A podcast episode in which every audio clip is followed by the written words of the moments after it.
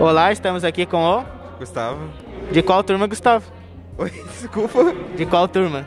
Ah, da 7.9. Terceirão? Isso, terceirão. Bom, Gustavo, eu vou fazer quatro perguntas sobre o SESI. E a primeira pergunta é se o SESI vai deixar saudades.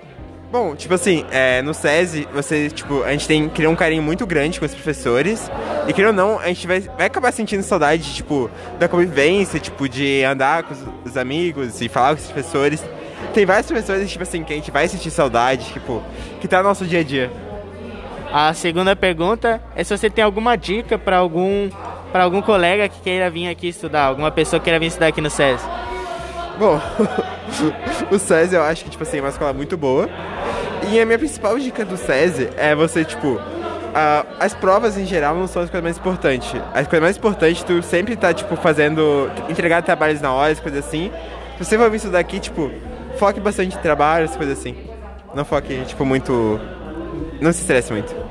Bom, a terceira pergunta é como foi sua experiência, como foi o seu ano de ensino médio aqui no SESI?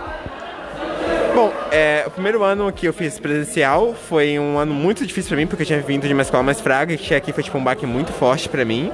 O segundo ano foi um ano mais tranquilo, por conta de ser online, coisa assim.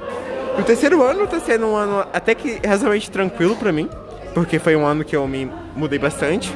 Foi um ano que eu aprendi muita coisa. Eu acho que o SESI em si é uma escola muito boa tipo, de aprendizagem.